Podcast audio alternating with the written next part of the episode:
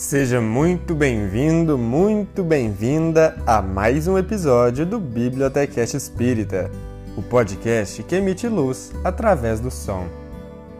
Nós vamos ler o capítulo 36 do livro Nosso Lar, livro psicografado por Chico Xavier, ditado pelo espírito André Luiz e publicado pela FEB Editora. Vamos nessa?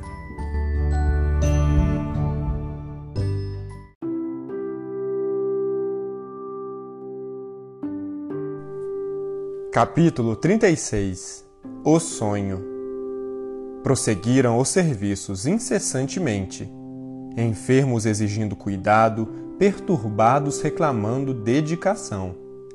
Ao cair da noite, já me sentia integrado no mecanismo dos passes, aplicando-os aos necessitados de toda sorte.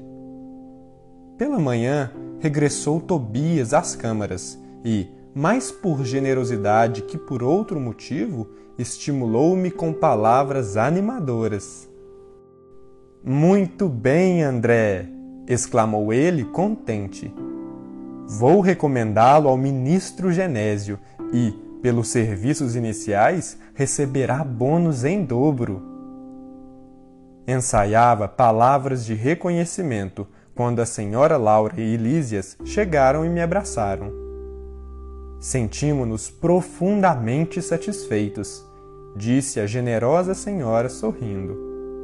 Acompanhei-o em espírito durante a noite e sua estreia no trabalho é motivo de justa alegria em nosso círculo doméstico. Disputei a satisfação de levar a notícia ao ministro Clarencio, que me recomendou o cumprimentasse em nome dele. Trocaram observações afetuosas com Tobias e Narcisa. Pediram-me relatório verbal de impressões e eu não cabia em mim de contente. Minhas alegrias sublimes, porém, reservavam-se para depois. Nada obstante o convite amável da genitora de Lísias para que voltasse à casa por descansar, Tobias pôs à minha disposição um apartamento de repouso, ao lado das câmaras de retificação e aconselhou-me algum descanso. De fato, sentia grande necessidade do sono. Narcisa preparou-me o leito com desvelos de irmã. Recolhido ao quarto confortável e espaçoso, orei ao Senhor da vida, agradecendo-lhe a bênção de ter sido útil. A proveitosa fadiga dos que cumprem o dever não me deu ensejo a qualquer vigília desagradável. Daí a instantes, sensações de leveza invadiram minha alma toda e tive a impressão de ser arrebatado em pequenino barco, rumando a regiões desconhecidas. Para onde me dirigia? Impossível responder. A meu lado, um homem silencioso sustinha o leme. E qual criança que não pode enumerar nem definir as belezas do caminho deixava-me conduzir sem exclamações de qualquer natureza, extasiado embora com as magnificências da paisagem. Parecia-me que a embarcação seguia célere, não obstante os movimentos de ascensão. Decorridos minutos, vi-me à frente de um porto maravilhoso, onde alguém me chamou com especial carinho. André, André! Desembarquei com precipitação verdadeiramente infantil. Reconheceria aquela voz entre milhares. Num momento, abraçava minha mãe em transbordamento de júbilo.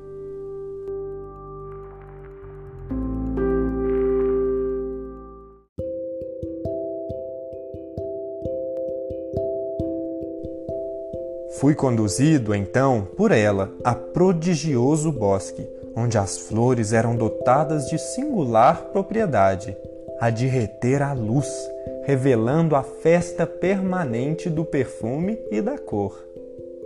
Tapetes dourados e luminosos estendiam-se, dessa maneira, sob as grandes árvores sussurrantes ao vento. Minhas impressões de felicidade e paz eram inexcedíveis. O sonho não era propriamente qual se verifica na Terra. Eu sabia perfeitamente que deixara o veículo inferior no apartamento das câmaras de retificação em nosso lar e tinha absoluta consciência daquela movimentação em plano diverso. Minhas noções de espaço e tempo eram exatas. A riqueza de emoções, por sua vez, afirmava-se cada vez mais intensa. Após dirigir-me sagrados incentivos espirituais, minha mãe esclareceu bondosamente. Muito roguei a Jesus me permitisse a sublime satisfação de ter-te a meu lado no teu primeiro dia de serviço útil. Como vês, meu filho, o trabalho é tônico divino para o coração.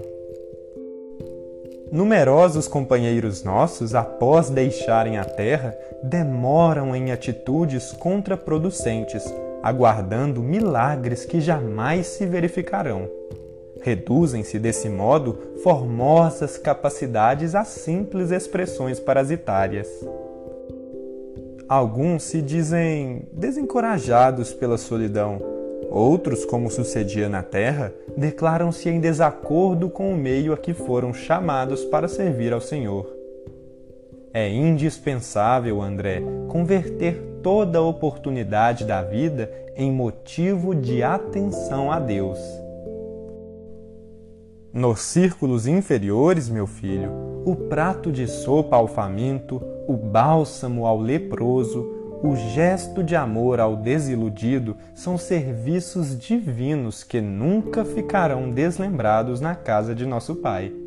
Aqui, igualmente, o olhar de compreensão ao culpado, a promessa evangélica aos que vivem no desespero, a esperança ao aflito constituem bênçãos de trabalho espiritual que o Senhor observa e registra a nosso favor.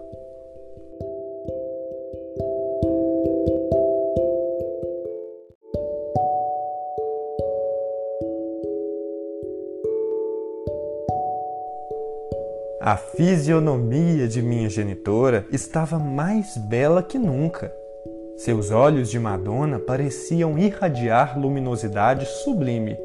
Suas mãos transmitiam-me, nos gestos de ternura, fluidos criadores de energias novas, a par de cariciosas emoções.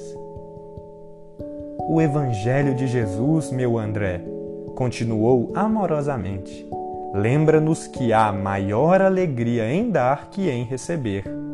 Aprendamos a concretizar semelhante princípio no esforço diário a que formos conduzidos pela nossa própria felicidade. Dá sempre, filho meu, sobretudo, jamais esqueças dar de ti mesmo em tolerância construtiva, em amor fraternal e divina compreensão. A prática do bem exterior é um ensinamento e um apelo para que cheguemos à prática do bem interior. Jesus deu mais de si para o engrandecimento dos homens que todos os milionários da terra congregados no serviço, sublime embora, da caridade material. Não te envergonhes de amparar os chaguentos e esclarecer os loucos que penetrem as câmaras de retificação, onde identifiquei, espiritualmente, teus serviços a noite passada. Trabalha, meu filho, fazendo o bem. Em todas as nossas colônias espirituais, como nas esferas do globo, vivem almas inquietas, ansiosas de novidades e distração. Sempre que possas, porém, ignore o entretenimento e busca o serviço útil. Assim, como eu, indigente como sou, posso ver em espírito teus esforços em nosso lar e seguir as mágoas de teu pai nas zonas umbralinas.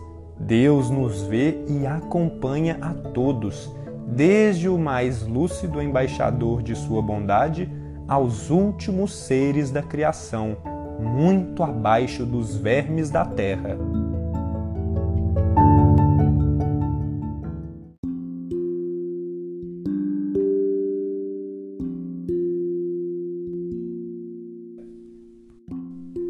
Minha mãe fez uma pausa que desejei aproveitar para dizer alguma coisa, mas não pude. Lágrimas de emoção embargavam minha voz.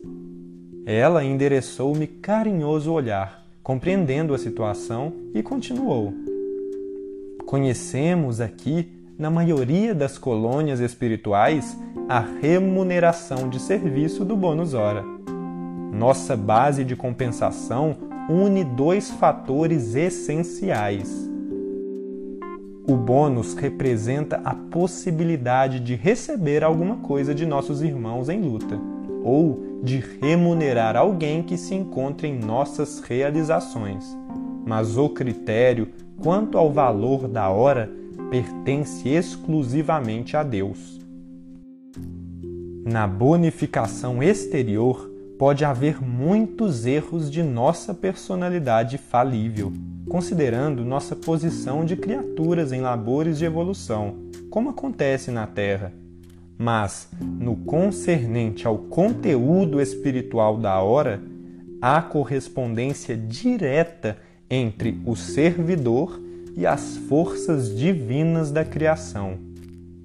É por isso, André, que nossas atividades experimentais no progresso comum a partir da esfera carnal sofrem contínuas modificações todos os dias.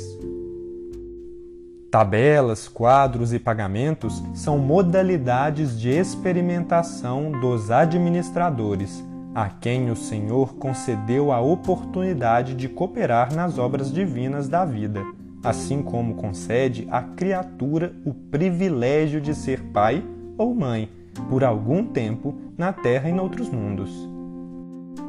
Todo administrador sincero é cioso dos serviços que lhe competem.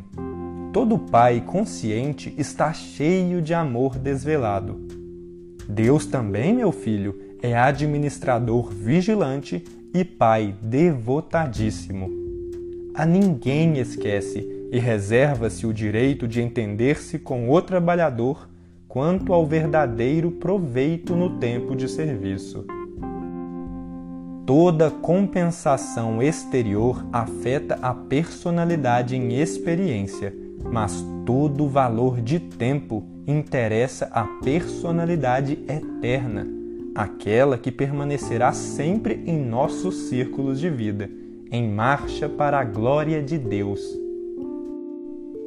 É por essa razão que o Altíssimo concede sabedoria ao que gasta tempo em aprender e dá mais vida e mais alegria aos que sabem renunciar. Minha mãe calou-se e eu enxugava os olhos.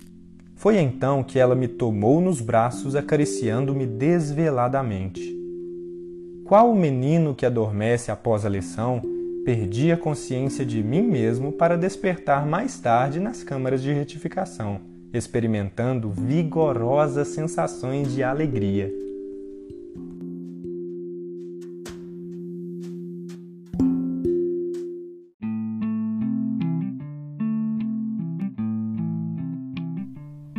Esse foi o capítulo 36 do livro Nosso Lar. Te aguardo no próximo episódio do Bibliotecast Espírita, para que a gente possa ler o próximo capítulo. Até lá!